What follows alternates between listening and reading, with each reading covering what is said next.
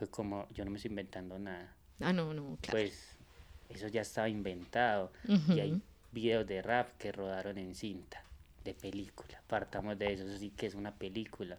Total. Ahora uno que ni siquiera lo hace así, lo hace con cine digital, como en otra onda. Digamos que, que ha sido una exploración más desde lo narrativo, sin ponerle ese sello como cinematográfico, pero sí como a lo que quiere decir. Y pues tampoco es como encasillarlo ahí, porque además de hacer videos de música en general, es para mí la forma eh, creativa que no tiene límite. O sea, vos puedes poner en un videoclip lo que quieras. Entonces, como que a veces uno limitarse ciertas cosas funciona. Y eso también lo he ido entendiendo. Como a veces uno para que se va a complicar comer las ideas y el tema que se acaba de sacar es para rapeárselo a la cámara. En un Sí. spot, en otra vuelta, tal, en no sé qué. Entonces también es como entender la naturaleza de cada cosa. Como que cada vez me desprendo más de, de eso de decir, eso se tiene que ver así porque es no sé qué. O sea, como que incluso en los discos de rap, o sea, uno sabe qué rapero es por la voz y por la forma, pero ese rapero quizá no va a rapear toda la vida igual. Ujú, A veces en claro. este álbum usa unos beats diferentes, o este beatmaker o tal, o esa vuelta.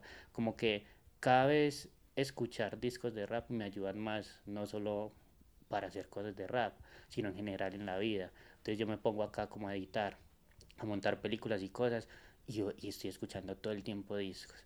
Me levanto, lo cambio, se acabó, vuelvo y páselo, me detengo, leo un poquito, vuelvo y me engancho, y es como así como que me da también mucha felicidad, como estar en, en esas dos vueltas, como en la música y estar filmando, la música, estar filmando, puro pivoteo ahí, como Ujú. interesante. Entonces eso es más como entender esa imagen con ese sonido, qué onda, como que, que sí se cuente lo, lo que se quiere y también pues no, no es un secreto de que al menos en el nicho que yo me muevo y como con la pandillita que tenemos,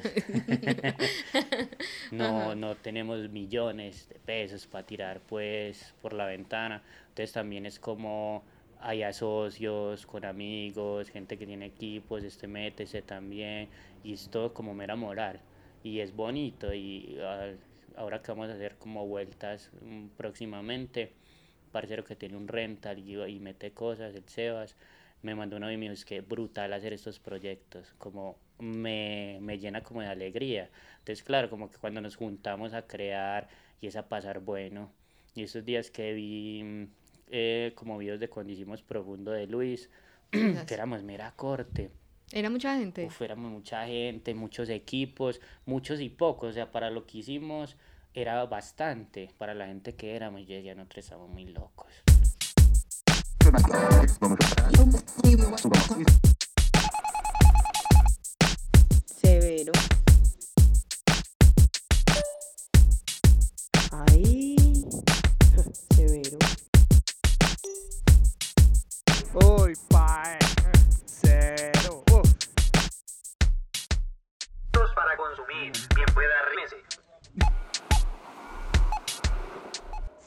Severo Podcast. Hey, hola a todos los que se conectan hoy con Severo Podcast en este nuevo episodio. Yo soy Manuela y hoy estamos con Liberman Arango. ¿Cómo estás? Muy bien, ¿Cómo va todo gordo? bien, todo tranquilo. Sí. Hey, gracias por aceptar la invitación. De nada, Desde el año pasado, hoy se dio. bien Muchas entretenido, gracias. entretenido. Vamos a ver qué pasa. Bueno, la idea del podcast es continuar con la temática que venimos y es hablar sobre rap en Medellín y un breve sobre los que has tenido que hacer con el rap de Medallo. Sí, ok. Entonces, nada, empecemos.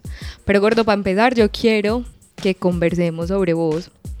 De alguna forma tuve la oportunidad de, de escuchar eh, un conversatorio que hiciste con Víctor Gaviria. Ujú.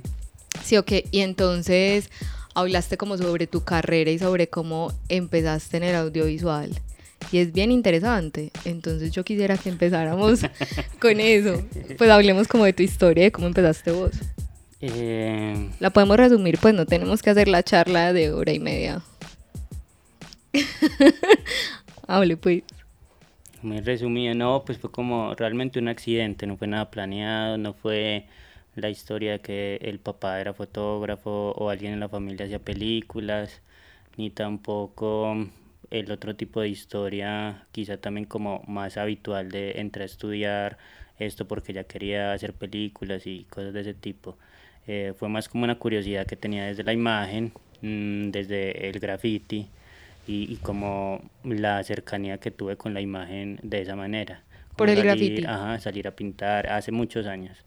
Con, eso era como el 2000, mm, por ahí 2007, 2007 o 2008, eh, que comencé como a salir, vivía en Castilla y como con esa inquietud terminé el colegio y era como, bueno, ¿y qué hago? Entonces como que eh, un amigo que fue el que me enseñó a pintar, era como, no, estudia diseño gráfico, a ver qué, no sé qué, fui como una, una cosa esas de garaje del centro, Sí, como por ahí por el, por el pequeño teatro, que está lleno como de universidades de de, universidades chiquisisas. Y eso era barato, valía como 200 lucas. Yo como, bueno, sí, trabajé y lo pagué. Y eso era muy, muy loco. ¿Por Pues qué? Los profesores llegaban borrachos. Vos sí. Era una cosa así Qué súper chimba. y aprendió algo. divertida. La- la- a mí me pareció muy divertido porque había gente de todo tipo. Pues y la verdad, como era tan barato, pues mucha gente lográbamos hacer el intento de estudiar ahí. Entonces como que nada, ese fue el acercamiento y eso no llevó a ningún lado. Como que No, murió la flor. Sí, no, no era versátil como dibujando y haciendo cosas así. Entonces bueno, como que nada. Y había una chica por la cuadra que yo la veía salir. Y yo jugaba fútbol con el hermano y un día le pregunté que ella qué hacía. No, ella estudia comunicación en una universidad. Yo como, ah, qué vuelta eso. Como curioso. Y un día le pregunté, ¿y usted qué me dice? No, yo estudio una carrera que es como de comunicación, eso tiene que ver con la imagen, así como el Mm. sexto semestre. Y yo, eh, bueno, entonces ahí ya era mera vuelta porque eh, monetariamente era más caro. Ya no era Claro. 200 lucas, sino que eran 900 y algo. Entonces camellé como más, pagué ese semestre, ¿Y en qué estabas camellando? eh, pintando. Entonces como que con eso, e- era una época donde se usaban los zapatos aerografiados. Ujú. Fue como una época donde Converse, no sé qué pasó acá en Medellín y cómo lograron eso. Nosotros pintábamos mm, pues, muchos, o sea, miles de pares al Sí. día. Hiciéramos un combo ahí en la casa donde yo vivía. El, el parcero que me enseñó a pintar, él vivía en el tercer piso. Y él fue el que me enseñó y así yo iba al colegio con las manos pintadas. Qué Mi chimba. mamá me tenía como un vaso y un plato, porque pintaba todo. o sea, Volvían a los tiempo, trastes. ajá No. era el teléfono pintado, todas esas cosas. Y ya bueno, fue como ese encuentro, a llegar allá como con la comunicación, que fue otra cosa supremamente extraña para mí, porque nunca había estado como en un entorno académico de ese tipo, ni como esa magnitud de ver tanta gente en la universidad, o sea, como que no estaba relacionado de esa manera. Para mí todo siempre ha sido como muy de nichos pequeños, como la finca, la ciudad, Ujú. el barrio, la casa, los amigos. Como muy de combo, circulitos ahí breves, así, chiquitos. Como que eso se ha dado naturalmente, entonces claro, como cuando me enfrento a esa magnitud y ese gentío, sea, el primer día para mí en la universidad fue como, ¿qué es esto? ¿Qué es esta Tenía un gente? horario donde decía que tal aula, tal hora y me metí a la clase que no era. Qué. O sea, me pasó como todo lo que le pasa a un primíparo y fue bonito como aprender de, de, de todo lo que iba viviendo. Me di cuenta que era como estar en el colegio. ese primer Sí. semestre. Sí, a mí me pareció muy diferente mi primer semestre. Menos mal. Uy, gordo, ¿sabe qué? Voy a decir una ñoñada, pero mi ñoñada de primer semestre fue que yo veía que había clase todo el día. Es que como que en el colegio a las 3 de la tarde ya no había nadie en el colegio. Ajá. Entonces como que la primera semana eran las 5 de la tarde y yo, gonorrea, qué montón de gente hay todavía acá. Claro, había clase hasta las 10 de la noche. obvio. pues qué pecado. Bueno, pero entonces entraste, primíparo. ¿Y qué tal? Eh, ¿Te digo, conectaste full? No, no me conecté. Me conecté bien por eso, porque veía materias como matemáticas, lengua materna, Ah, bueno, como- filosofía, introducción al Como área, rellenitos. eh, estadística, electrotecnia, ¿Pero qué estabas estudiando? comunicación, Comunicación. una carrera de comunicación Qué y- y, locura. tenía eso. Y yo, yo no lograba conectar ¿Y dónde? en el poli. Y bueno, pasaron cosas hasta que chao academia. Hasta pues que no deserté. superé el hice ese semestre completo y el y el siguiente ni lo terminé. Ya. Y ya ahí como así eh, más anecdótico, puro personaje que estudia gratis. Marco Fidel, la Marco Fidelada. Mm, aprovechaba que tenía el carnet y fui un semestre más, no sé si fue un poco más o un poco menos, pero digamos que un semestre eh, y me metí a clases que me interesaban. Apreciación cinematográfica, Chimba. me metí a la sala de montaje y gente que estaba en otros semestres me enseñó un montón, pero desde la curiosidad como, hey, ¿cómo se monta? Siéntese acá, así con gente que yo nunca le había hablado, pero la curiosidad me lleva, ay, ¿cómo se maneja una cámara? No sé qué. Ujú. Y así comenzó, fue como toda la exploración de la imagen. Y ahí conocí más gente, todo fue como una bolita de nieve. Como que eso sí le agradezco mucho a esa universidad, que me permitió conocer muchísimas personas y como que ese nicho que yo tenía como tan sesgado un poco, también porque vivía en Castilla y para mí era como el poblado, ¿qué es, qué es eso tan extraño? O sea, la verdad, yo siempre pintaba era o en Castilla, en los barrios aledaños o el centro, pero no era para mí habitual, yo no tenía amigos en el sur, tenía más amigos en el norte. Claro. Entonces fue como ah, se expandió completamente todo. Entonces, sí, como que ah, este hace películas, este también, y gente de todo lado, de otras ciudades y otros países. Y eso es el cine, como que lo remueve a uno. O sea, te llevó realmente a conocer gente que te permitió desarrollar tu carrera por puro amor, pero realmente no fue como una vuelta académica y...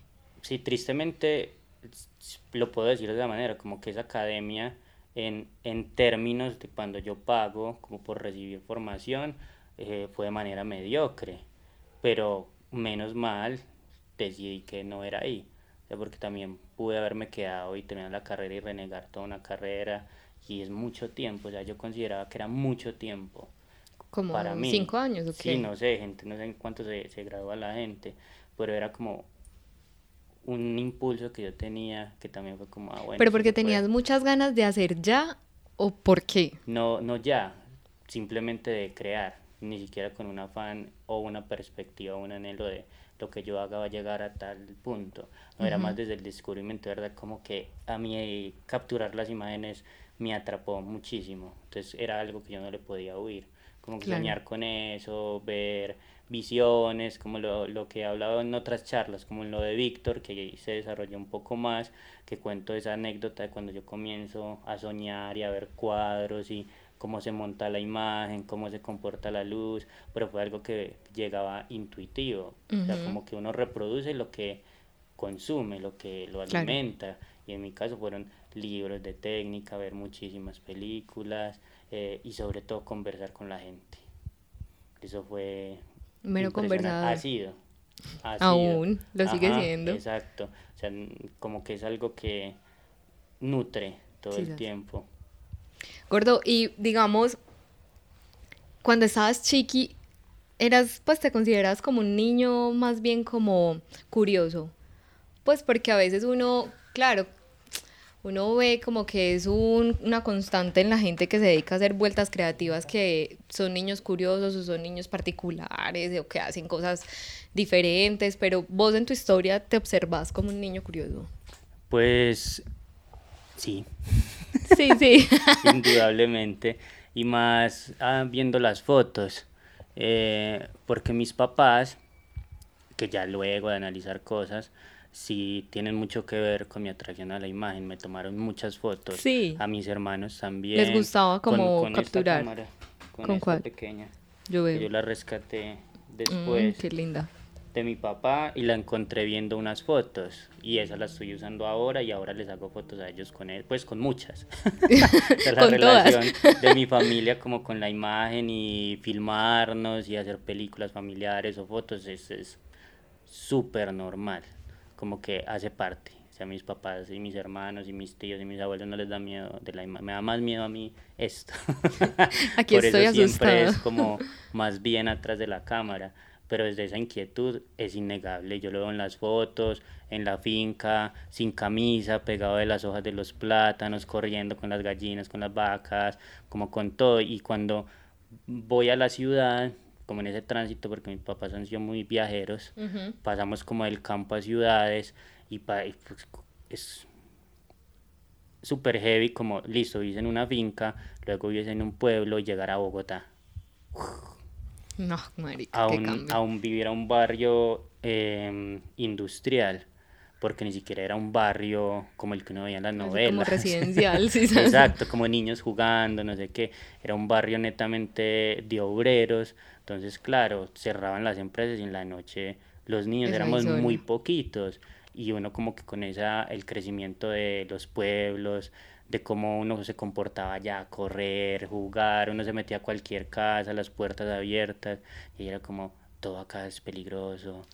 Y se escuchaban alarmas, de los, no, eso era, entonces claro, el chip comienza a mutar, a cambiar, pero la misma esencia de la curiosidad continuaba y me volví demasiado callejero, Sí. desde lo que se me permitía.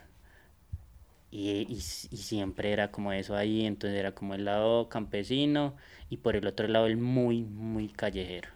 O sea, como relacionarme con gente que habita la calle y se me daba también así natural. Yo creo que he corrido con mucha fortuna de quizá no haber cogido la calle como forma de vida en términos bélicos. Ajá, porque viéndolo como con detenimiento ahora, como que con esa cercanía uno fácilmente llega ahí. Es y después de más viajes y cosas, terminar en Castilla. Estudiando en un colegio público, eh, fui la segunda promoción. Del colegio. No, marica. Súper. Superamos el experimento, todas las expectativas. Me gradué como mejor bachiller, mucho sí. honor de esa segunda Ah. promoción. Era muchacho barrial. No, y pues muchacho. obviamente eh, era crecer ahí con, con lo que se vive en el barrio de tú a tú, amigos empistolados, otros no tanto, eh, amigas eh, metidas en peleas, en problemas, profesores locos, igual uno, y era como vivir en el barrio con el uniforme que era brutal. Era una chimba. Ir a la casa de otro socio, ver películas, veíamos un montón de películas y a mí me tocó la época en la transición al VCD, era súper charro, que uno reproducía en, en un Disman ese formato y era muy chara, y me lo vas a prestar así, pilla esta película, no sé qué, y así mismo era como con la música, y pilla esto, no sé, tan, tan, y desde siempre ya, mm, la música como que ha estado conmigo, entonces Ujú. radiecitos, cositas, no sé qué, clásico de estar así, no prestando atención, pero escuchando los temas, y luego mm, con las primeras pagas de ese trabajo de pintar, ya estaba en 11, y me acuerdo que con, con uno de los hermanos que vivo acá, sacamos a crédito en Flamingo dos iPods de los pequeñitos. De esos que eran como alargaditos. Un cuadrito. Ah, el cuadrito, de él. cuadrito. Oh, era Esos hermoso. Eran brutales. Que era como solo el circulito. Exacto, eso era Oh. brutal. Ah, no, pero eso fue después que, que salí del colegio. En el colegio tenía antes otro, así una marca gatico. Sí, sí, sí. Que me acuerdo que allá en el taller donde pintábamos lo desarmamos y lo customizamos. Esa Sí. era la sensación. Qué Así, mero, nota. pues como un diseño todo rapero. Y después me lo golearon en el centro. Ah, Yo le cogí miedo al centro, me mandan a hacer muchas vueltas.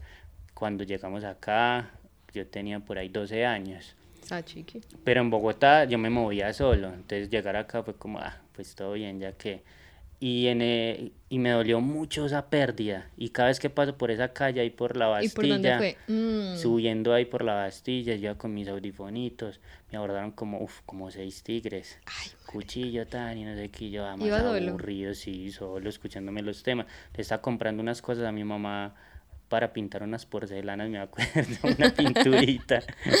qué Y rabia. fue como, sí, la calle, la calle, pues, ¿qué más voy a hacer? Hasta que ahorré y luego me compré otro y otro y audífonos rotos. Soy el hombre de los audífonos rotos y todavía uso los de tirita. No te gustan los inalámbricos. No, muy modernos para, para mi Es demasiado gusto. para mí. Gordo, y bueno, y estás llegando a un tema que es el que quería seguir. Hablaste del graffiti y hablaste de la música. Ajá. Entonces, ¿cómo a vos llegó? Pues porque si bien sos muy creativo y haces, sobre todo, trabajas con la imagen, ¿cierto? Desde la foto, desde el video, todo eso, pues, también tenés mera relación con la música, Ujú. ¿cierto? También tocas, también Ujú. estás ahí y tenés géneros súper definidos de tu música. Ujú. ¿Cómo llegaste vos entonces a escuchar eso? O sea, ¿cómo llegaste al rap, digámoslo así? ¿Por Con el graffiti o por la familia? Ahí va, por la familia no tanto, porque vengo de una familia cristiana, mi abuelo pastor, como esa cadena, entonces claro, este sonido Es too much. no es para alabar al Señor. Definitivamente. Entonces ya se podrán imaginar con qué sonidos también crece un poco, hasta obviamente cierta edad donde uno comienza a elegir su camino. Y elegí escuchar otras melodías también. Y llegó, lo primero que llegó fue el rap, así de momento, como ¡plá! ¿Y quién te lo mostró? ¿O cómo llegó a vos? Llegó mm, como, esto sí siento que, que nos ha pasado a muchos, como ese encuentro en el colegio, que está el combo de los reggaetoneritos, el de los raperos, el de los rockeros, como un par de, de combitos que se iban formando. Pero yo pertenecía a los que jugaba fútbol. O sea, no era ninguno de esos. No escuchaba nada en Exacto, no era como, incluso me vestía así puro vendedora de rosas, clásico 7, Sí. bien sin barbita, camisetica, todos los tenisitos limpiecitos, o sea, no me identificaba en ninguna vertiente, como hace se viste como rapero, tal cosa, no, para nada. Y ahí fue como ya un enlace a, hay otros sonidos y me comenzaron como a cautivar mucho y la persona que me enseñó a pintar todo el día era rap arriba. Sí. Era muy loco porque vivíamos en esa casa, que fue donde yo lo conocí, tres pisos. Nosotros vivíamos en el segundo, él en el tercero, y mi habitación daba como una ventanita y yo escuchaba el mo- un motor de algo y, tss, tss, tss, y mucho rap. Tum, tum, tum, todo el día. Y dele, y dele, y dele. Hasta que un día yo como que me lo encontré a él y "Ey, ¿usted qué hace? Me dijo, ay, vecino, ¿qué se dice? El man re joven, muy Sí. joven. Dani era, era muy joven porque lo mataron después. Mm. Que eso fue como el cambio de mi vida rotundo, como en la música, en todo, en general. Pero en ese momento, que era como el idilio, y me, mm, yo subía al tercer piso y yo, ¿qué es esto? Sea, era una casa hasta muy Mira, parecida sí, como esta, sí. así grande, él vivía solo y tenía otros grafiteros ahí camellando, les daba trabajo. Entonces él pintaba para Crazy, para el 280, para todas esas cosas clásicas, le hacía cosas al laberinto. Y Sí. como, uy, ¿qué es esto? Y cuando yo subo allá estaba el hermano, estaba el Crespo, que es otro parcero que pinta. Y como, hey, ¿qué dice vecino? ¿Todo bien? Ta, no sé qué. Y yo era así deslumbrado. Esa casa estaba pintada, No, pues me llena imagino. de... No, Llena de cosas. y ahí yo los veía ellos con las manos pintas y yo, hey, ¿esto qué? ¿Esto cómo se llama? Es que venga para el taller. Entonces de ahí yo ya vi dónde era que yo dormía. Y yo, "Ah, de razón, acá está este, El taller. El taller, están los compresores, los aerógrafos, mera grabadora. Era todo muy clásico, muy, muy, muy clásico. Y yo comencé a ir, a ir, y bueno, el aerógrafo se usa así, es esto, quiere camellar, y yo, sí. Entonces, claro, al principio, solo fondear lo básico, luego haga esto, luego haga esto, y fue como ir subiendo de niveles, pero yo fui muy malo, yo soy muy malo para el dibujo. Entonces hacía muchos stencil y cosas que ellos me ponían a hacer, y aprendí cómo dominar bien la técnica, pero lo que más me atrapaba era la música. Y ahí llegó la otra parte que fue escuchar la voz de Colombia. Esa música me gustaba a mí, personalmente. No recuerdo cuál fue mi primer encuentro con la música para planchar, que es el soul que nos tocó a nosotros, como lo dice Aben, creo que en el programa que le hicieron. Bueno, es algo Sí, que nosotros, como en la jerga rapera, callejera, está ahí con nosotros todo el tiempo, hablar de la música de plancha. Y cuando ya no quería escuchar más rap con ellos, me ponía los audífonos y ponía esa emisora, La Voz de Colombia. Y esa música me tranquilizaba mucho y, y hacíamos jornadas muy largas.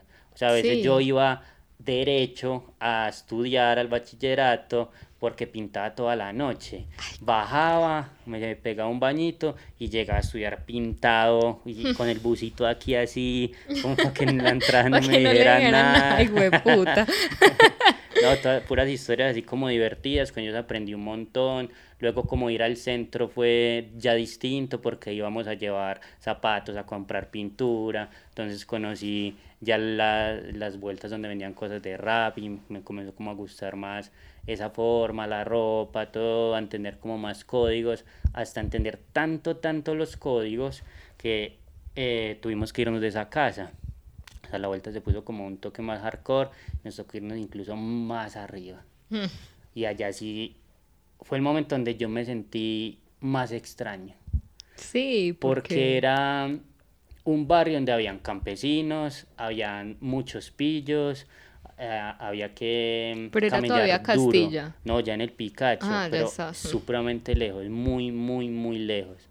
Y yo me sentía muy extraño en esa lógica, porque claro, el campesino es como muy tranquilo y todavía con su sombrero y sus cosas y los pillos dominando a fueguillo. Entonces era como, ah, ya me sentía muy cansado y ya estaba intentando estudiar en el poli y eso era re lejos. No, pues imagínate. Pues solo ir al metro era un viaje No. serio, era una cosa Es que imagínate eso. impresionante. Y en una de esas, mi papá trabajaba en el centro, él tiene una empresa y yo pasaba más tiempo ahí que en la casa. Pues y como que otra vez en la lógica, el- la empresa la ha tenido también en muchos sectores así marginales, en la valladera, en los huesos, en no sé dónde, entonces como que to- siempre, como que todo se ha dado naturalmente en relacionarme con la calle de esa manera. Y estando un día y me llama mi mamá, es que no, que mataron a Dani, que no sé qué, y yo qué, yo no lo veía como hacía 20 días. Y lo mataron porque su novia, o sea, los dos eran de Castilla, y la versión que hay es que lo mataron por pasarse de una calle a otra, lo clásico. Y ni siquiera nosotros pudimos ir al velorio, que porque no podíamos ir a esa calle, a esa cuadra. Entonces también eso para mí fue un raye serio. Fue como, uy, no, ¿qué es esto? tan heavy. Entonces, el, obviamente, el taller se disolvió, eh, yo quedé con algunas cosas, los hermanos, o sea, como que todos quedamos con pertenencias y cosas, y ya de ahí fue como, qué vuelta a la calle, pero así en la calle. Entonces ya ahí fue como, bueno, ¿yo qué voy a hacer? Ya ahí ya estaba saliendo como de la U, autosaliéndome, Ahí ya estaba autograduándome después de solo un semestre. Fue como, bueno, no, hay que hacer algo. Y como que el- ese suceso también fue un motor creativo brutal. Y no me costó para nada como conectarme con narrar cosas, y menos con cosas callejeras.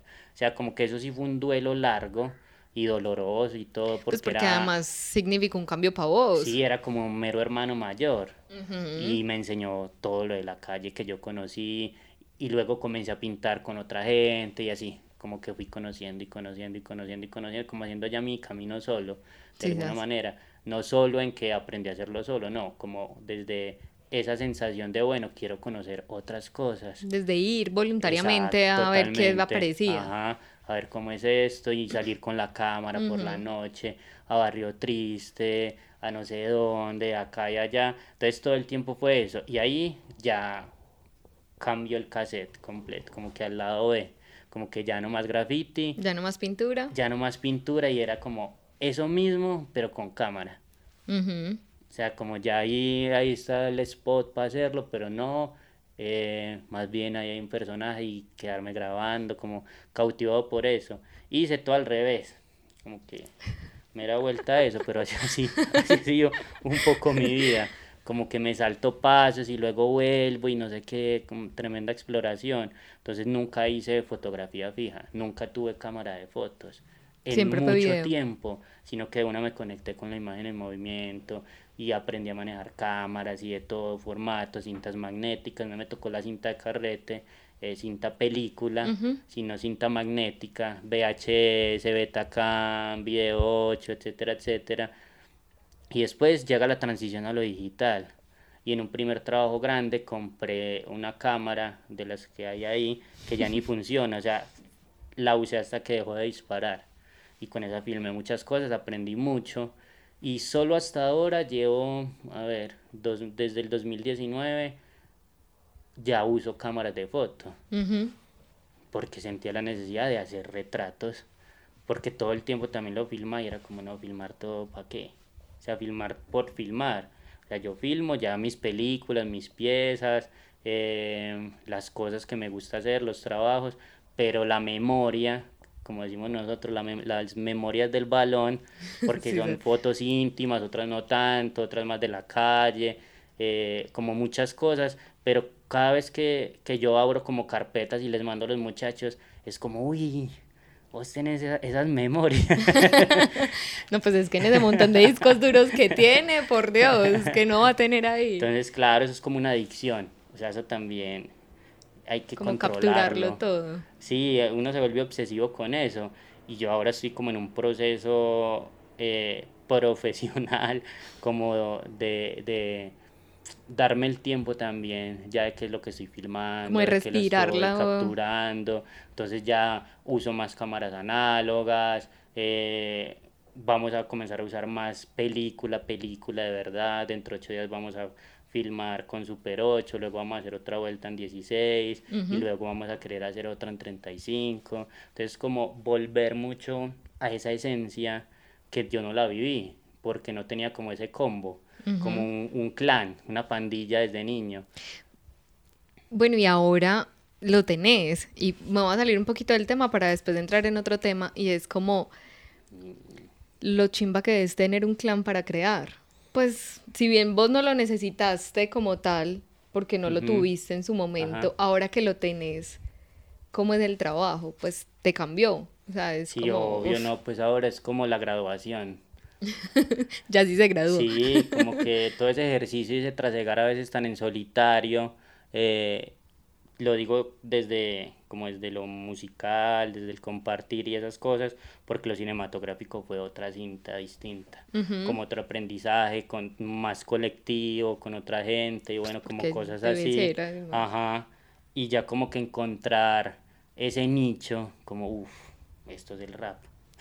Ese es el rap que yo veía en las películas, el que veía de lejos, el que no lograba como palpar y ya cuando uno se lo encuentra así de frente es como, eh, eso es todo. Llegué.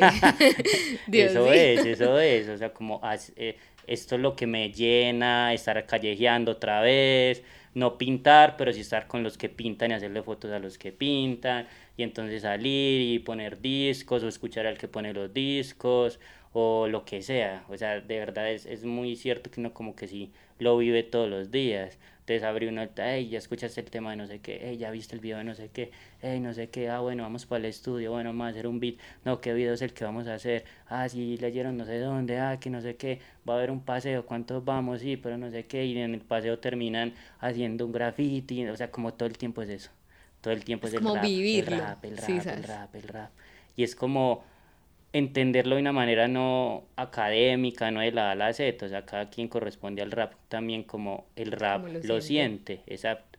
O sea, no es como uno lo sienta, sino como el rap también lo sienta uno, como que yo quiero llegar hasta tal vuelta y a veces hablan mucho como de los códigos y Mm. cosas que se escuchan y pues es como un tema para mí álgido también desde, desde cómo se corresponde a eso y siento que es una cosa más genuina y natural, que si se da, se da y no, pues con Como todo que no respeto, se busca, no, pues, y no se... eso no sé, no hay, no hay una cartilla para que se los aprendan.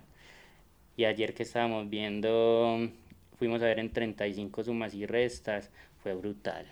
Que al final Qué hablando rico. con Víctor, ahí ya pues como tranquilos, por allá en una esquina, tomando unos frescos con él, identificamos mucho eso, como la autenticidad de sus películas y por qué nos marcan tanto, y es por eso, porque corresponde a los códigos de la calle sin ningún reparo. Pues como ese man va, manda que peleen a no sé quién, y le toca la cara y, se mete la sangre hacia la boca y todos los espectadores nos reímos, porque es algo que uno ve, yo no estoy diciendo que eso de risa, lo que quiero decir es que en la forma narrativa lo crean tan bien y es un personaje tan auténtico, y uno dice, uy, me estoy riendo de esta vuelta tan hardcore. Sí, das. Pero es que también, pues, y es una vuelta, yo creo que no se puede pretender ser. sea, como que se da o si no, no se siente tan genuino, ¿sí me hago entender? Sí, obvio, pero eso es personal. Uno tampoco es nadie para decir ni que uno es el más rapero, ni que el otro no, No, no, ni, no ni se trata de que... Pues como también la tela de juicio a veces de quién callejea y entonces la calle es de no sé quién o tan o... O sea, son muchas cosas que se viven y, y también como hablarlo así de manera descorazonada, hasta uno mismo está no respetando lo que es vivir eh, eh, el callejeo de alguna manera, pero es como categorizarlos y como acá lo estamos es medio desmenuzando un poco.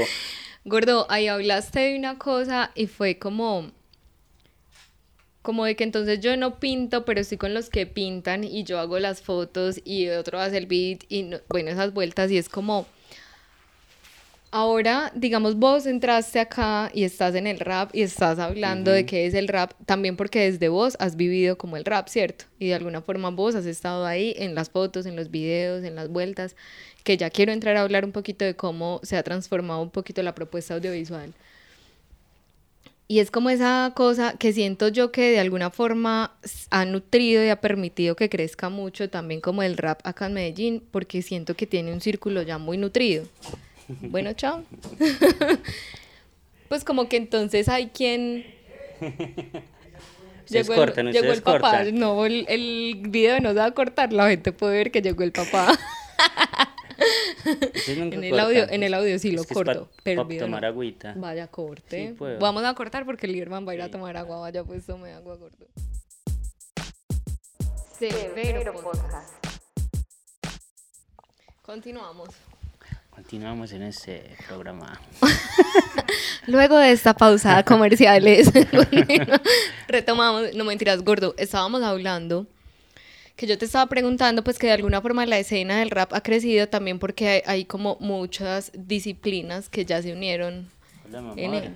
Volvió gordo, obvio, que va a perder. Ah, no Ah, no, jugar. ya. Ah. Pues como que ya confluyen, ¿cierto? Entonces hay quien hace fotos, hay quien hace los beats, hay quien hace trin, trin, trin, todo. ¿Vos crees pues como que... O sea, yo lo hablaba en estos días que hablamos con Diego y llegamos a la conclusión que de alguna forma se ha crecido porque se Ujú. nutre de las disciplinas, entonces todos ponen su granito de arena. ¿Vos lo has visto también así? Pues como que has visto que ha crecido la escena. Pues yo tengo que hablarlo también desde eh, la perspectiva de una persona que no vivió el rap desde muy pequeño, en esencia, como más colegas que tengo, más amigos. Que sí es como, uy, desde los nueve ya escuchando rap y los CDs y no sé qué, incluso formatos más viejos, gente que habla de disquetes, gente que tiene vinilos de esa época. Entonces es como, uff. Y todo eso, pues obviamente lo he ido como descubriendo y aprendiendo. No es como, hey, sí, yo quiero aprender de rap, ¿qué me va a enseñar? Pues hay que vivirlo. Hay que ir a los parches, hablar con la gente, coger el vinilo y pillar atrás quién hizo el beat, quién hizo no sé qué, quién hizo la carátula, quién hizo la foto. O sea, como que uno comienza a volverse un enfermo de esa vuelta. Como que todo el día uno piensa en eso. Háblelo, hágalo, tun, tun, tun, tun, tun. Entonces, claro, para mí, cuando yo me di cuenta, por ejemplo, que existía laberinto en esa época y que el mocho vendía la ropa, yo, "Ey, pero ¿qué es esto tan raro? Y que Legal ahí los patrocina y tal, y no sé qué. Y yo decía, bueno, ¿y los videos quién se los hace? Y todo era curioso, curioso, curioso, hasta que ya como que viéndonos ahora, nosotros, como el nicho de, de los que estamos ahí en la vuelta, de los más cercanos que estamos, de pues con los no rules, con after class, con ignorancia, con el Aven en Bogotá, con toda la gente de allá, con Harden, con el mismo perro, con Sack, etcétera, etcétera, con todos los grafiteros. O sea, como que es una cosa que se llama de manera genuina. O sea, nadie ha buscado a nadie, como que, como dice el Sax también, como que la energía es una sola. Cuando él lo dice, tiene mucho poder porque ese hombre es muy callejero. Sí. Y ese personaje le va a hablar de la historia del rap porque es ese tipo de persona que desde muy niñito... Que sí, la vivió. tu, tu, tu, tu, no, que la vivió, que la sigue viviendo. Ujú. Y es como que cuando él dice, hey, sí, la energía es una y uno se encuentra con los que son tal y no sé qué, y eso se va volviendo una bolita de nieve. Entonces, en esa misma medida, si ha crecido, en la manera en que es más visible. Sí, sí. Pero yo eso. siento que eso que nosotros estamos ahora es una reproducción de lo que vimos hacer de otra gente. Como Claro. Que ya, pues hay gente que acá lleva en, en el game mero rato, desde los 80, desde los 90, desde no sé qué, y uno es como, pues uno quién es, ¿sí me entiende? Y es Mm. como también eso, como, así como uno se pregunta de dónde es, eh, si, no sé, si yo me identifico más con el barrio, si me identifico más con el campo, si me identifico más con la ciudad, es también eso, como pillar uno con quien se identifica de la vieja escuela y a quién es que le está aprendiendo. A mí me pasa mucho ahora como con los discos y Sí, eso es mm, mera película. Pues como que es hacer películas, tocar, hacer películas, tocar, hacer películas, tocar, hacer videos, hacer beats, hacer todo, pero no, no como en, como acaparar, sino como que se da también como que ay, vamos al estudio, llevamos el disco, lo capturamos, metámosle estos tecladitos, hagámosle esto, tun, tun, tun, y después es como, ah, suena bien, ah, yo lo voy a rapear, ta, ah, bueno, hay que hacer el video, pum, ah, bueno, hay que hacer la carátula, ta, se fue, ah, bueno, el concierto, no sé qué, ah, bueno, y después termina el concierto, termina todo y es como, ah, bien, listo, y la buena, ta, y después otra vez, ¿y qué vamos a hacer? otro, y otro, y otro, y otro, es como una maratón, es como listo, coronamos los 100 metros, ya estamos preparados para hacer la maratón de 200 y así, entonces como que todo el Mm. tiempo, además porque es competitiva la vuelta, en el sentido personal, en el sentido grupal, y no competir en, en yo soy mejor que vos, sino como de superarse, Como un reto personal. ¿sí? Como el básquet, Pero en como los deportes, Sí. Claro, pero digamos que eh, así lo siento yo, como que esta vuelta de rap vino con eso ya incorporado. O sea, es que hay que ganarse las cosas y hay que dar, y así es la historia, pues uno tampoco se va a inventar acá una historia porque sí, Sí, pues es- como que si uno escudriña un toque o mira o escucha las letras de los temas o ve las carátulas, como todo, eso es capas, capas y capas y capas y capas y uno verá hasta cuál capa quiere llegar. Obvio. Gordo, ¿siempre has estado, pues, el que hagas música es reciente o lo has hecho ya hace rato? O sea, Mm, como que toques, que estés metido en la vuelta de los discos. Desde que- hace rato, como mm, 2000, a ver qué, por ahí 2010, pucha, ya estamos muy cuchos. Sí, Usted, yo no, yo sí, en la por ahí como desde el vuelta. 2009 explorando como cosas y no sé qué, pero nunca, nunca como que me lancé así, "Ay, yo voy a ser rapero, ti, no sé qué. Por ahí tuve hasta bandas con Harden, a veces nos reímos porque él en su juventud tuvo una banda de reggae, yo también, y fue como ese pasado oscuro. ese pasado oscuro de la juventud, como ese aprendizaje. Y luego hay como que nociones de teclado y cosas, pero todo como puras exploraciones. Como porque uno es inquieto, uno es Ujú. inquieto, hasta que hay que coger una ruta, pues porque hacer todo y a la final nada. No se hace nada. Entonces como que finalmente. también reconocer que le fluye a uno, uno como, y bueno, mi papel en esto es esto y es esto, y, y lo hace uno como desde, desde las entrañas para que le salga como genuino, porque si no, mero estoy. Liberi, entonces, digamos, ya estás muy metido también en el, pues como en el audiovisual para el rap, ¿sí? Ujú. ok. ¿Vos sentís que las propuestas de los videos que vos has hecho, pues yo siento que son muy vos, Ujú. ¿cierto? De alguna forma está tu toque porque ya aprendiste a hablar en un lenguaje. Pero vos sentís como que has querido darle, voy a usar una palabra que no sé si es, como, como un toque más cinematográfico a la vuelta, como en los videos, porque yo he visto como que los videos que vos has sacado como co- del rap se ve una vuelta más cinematográfica. ¿Vos lo has sentido así, lo has hecho como con esa intención?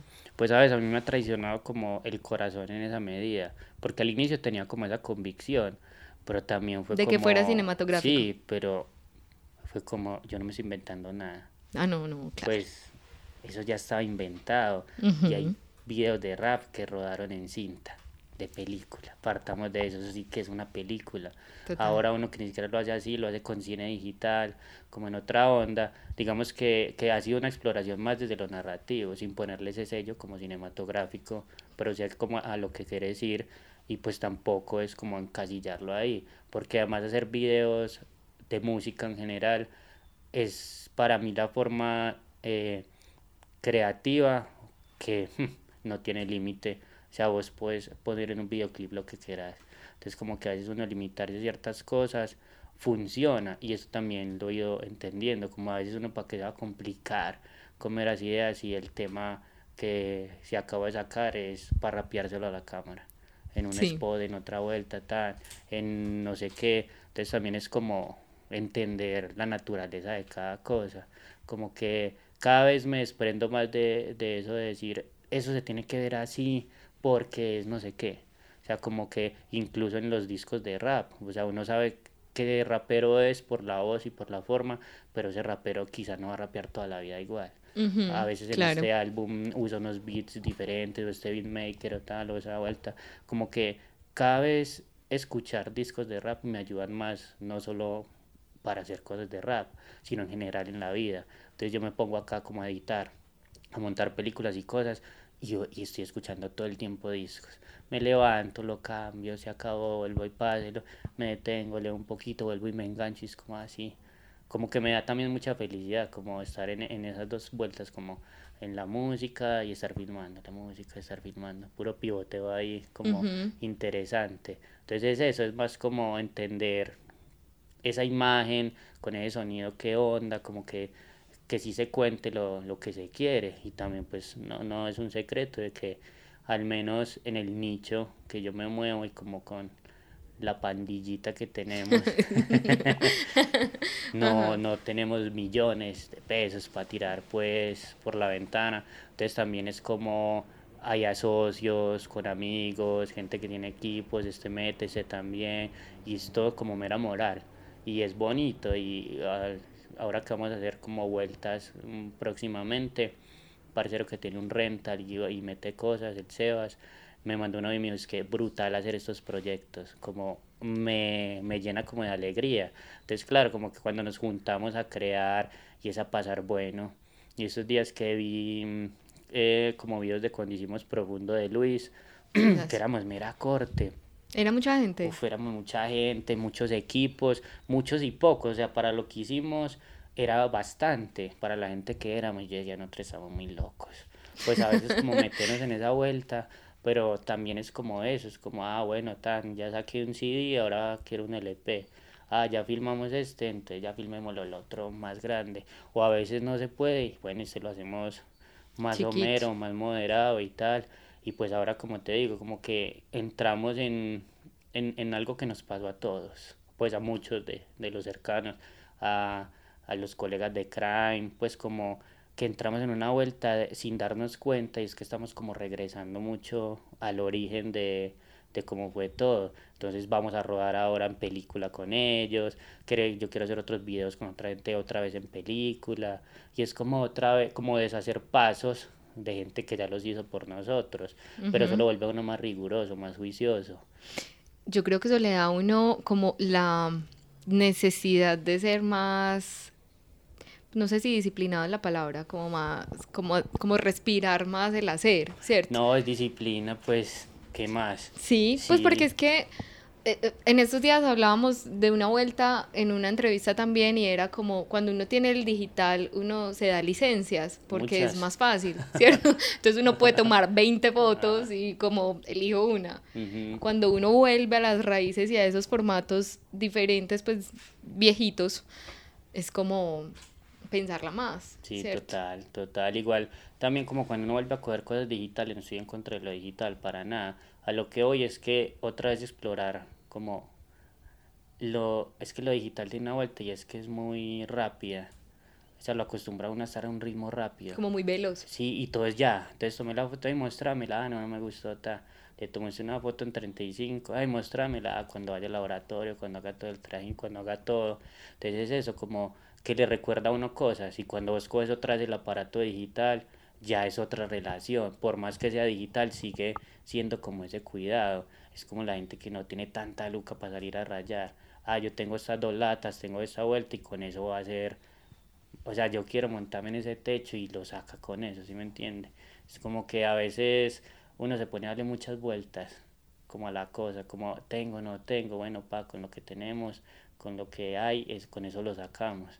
Pero si no es como con, con con seres cercanos eso no anda. Y eso es como lo que a mí me alegra también, de que soy, soy muy afortunado de crear con la gente que tengo como al lado, porque no, no hago ningún esfuerzo, es como tranquilo.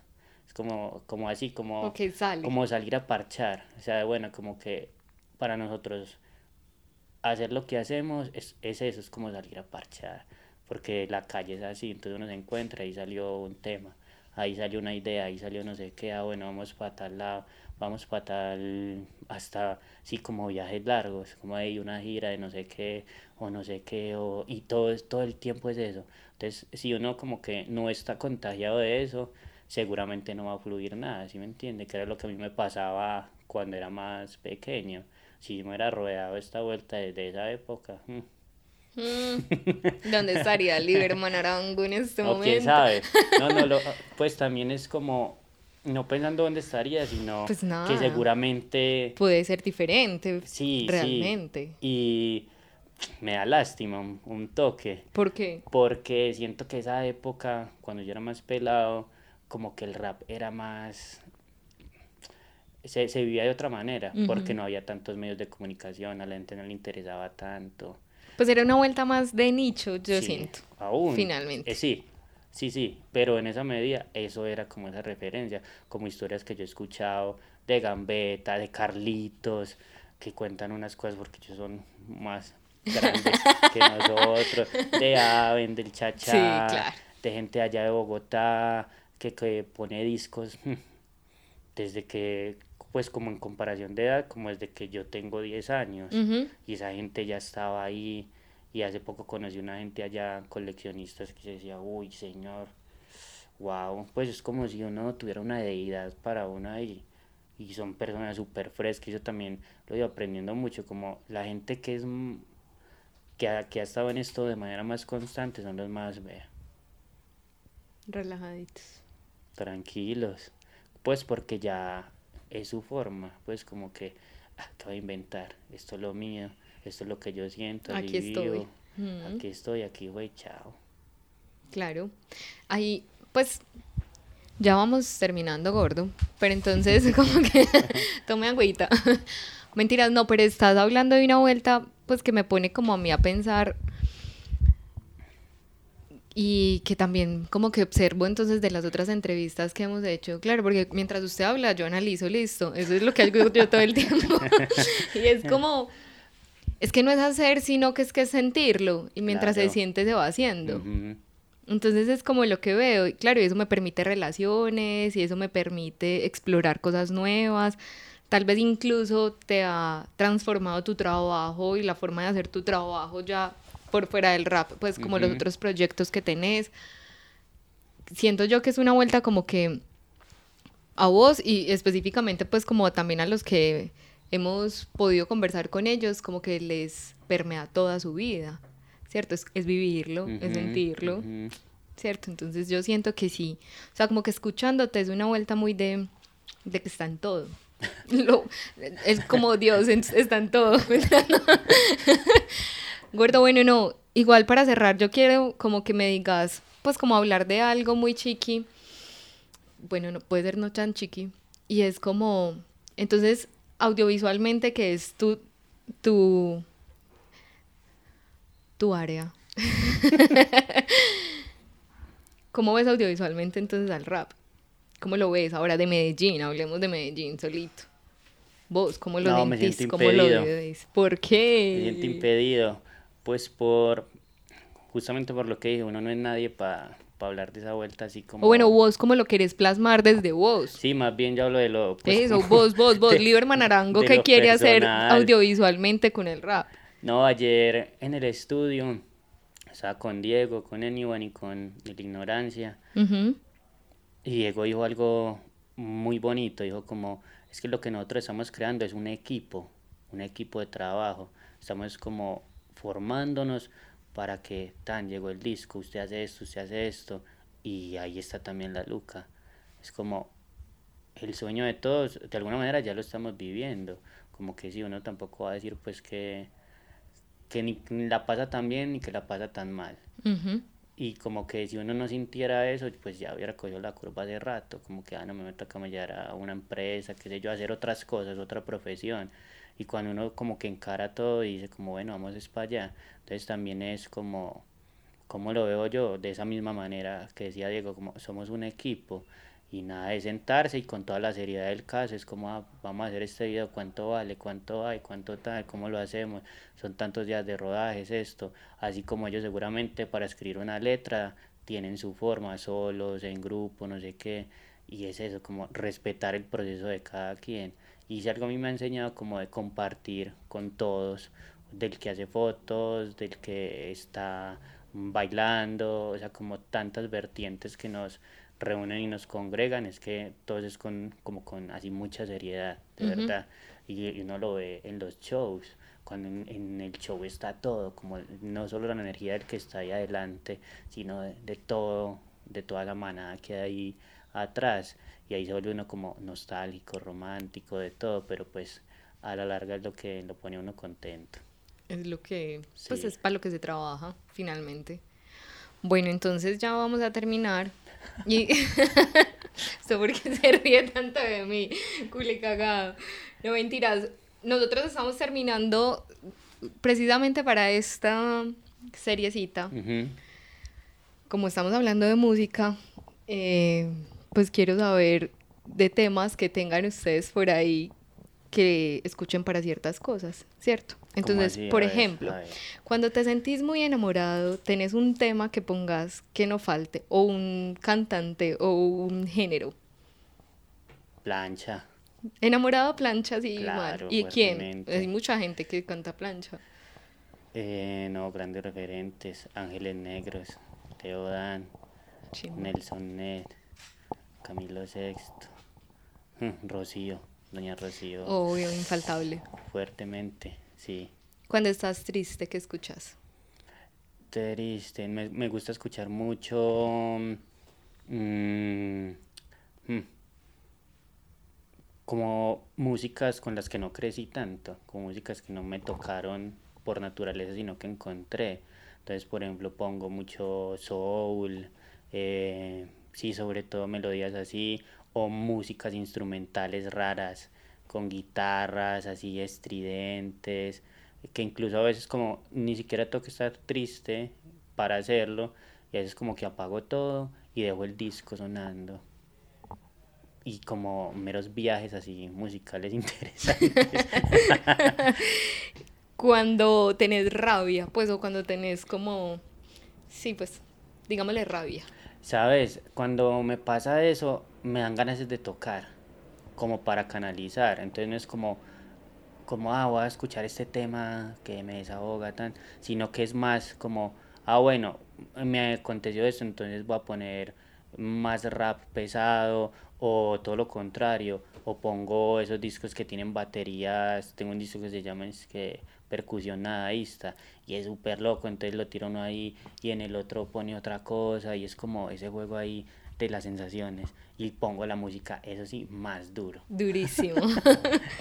Em, cuando estás feliz, pues, o como en éxtasis, como que chimba la vida. No, pongo los, como las canciones eh, que más me han costado encontrar. Por ejemplo. Como en esa, no, como Idris Mohamed, como, uff, eso es como yo pongo ese disco y es como, uy, uy. o me llena también de mucha alegría poner los temas de prensajes ya de amigos cercanos que lo tienen en el EP. No, eso es, para mí es como mucho orgullo, es como, uy, es que los, lo puedo poner con un tema muy viejo de la Utan Clan, pero también está con, ah, con los socios de acá y es como, sí, los tengo ahí en los tornas y todo bien, es como así, ellos, nosotros, no comparándonos, sino como generaciones. Qué chingo. Generaciones. Cuando tenés que editar o camellar o algo así, ¿qué, ¿qué, escuchas? Depende de lo que esté montando. Depende del mood del proyecto. Sí, exacto. Como que en eso sí soy un poco más fiel. Como que si estoy montando una peli que es tranquila, con encuadres, duraderos, busco esas melodías, busco esos discos que suenan así. Y eso es lo que me ayuda a que la película vaya llevando un ritmo. O sea, yo no sé cuánta gente hará eso. Yo creo que mm, los montajistas que dedican al montaje, no sé, creo que yo- antes más se conectan más con la imagen y cosas, pero es también como por la forma de vida que yo llevo, que es, es esas dualidades ahí que Ujú. manejo. Entonces, claro, es eso. Si estoy montando una cosa más rápida, busco eso y al mismo tiempo tengo los marcadores ahí para poner en el disco y mero tema que descubrí. Porque tengo muchos discos que no he escudriñado por el tiempo. O sea, tengo ahí una canasta todavía de... Que no has No sé, escuchado. por ahí, sí.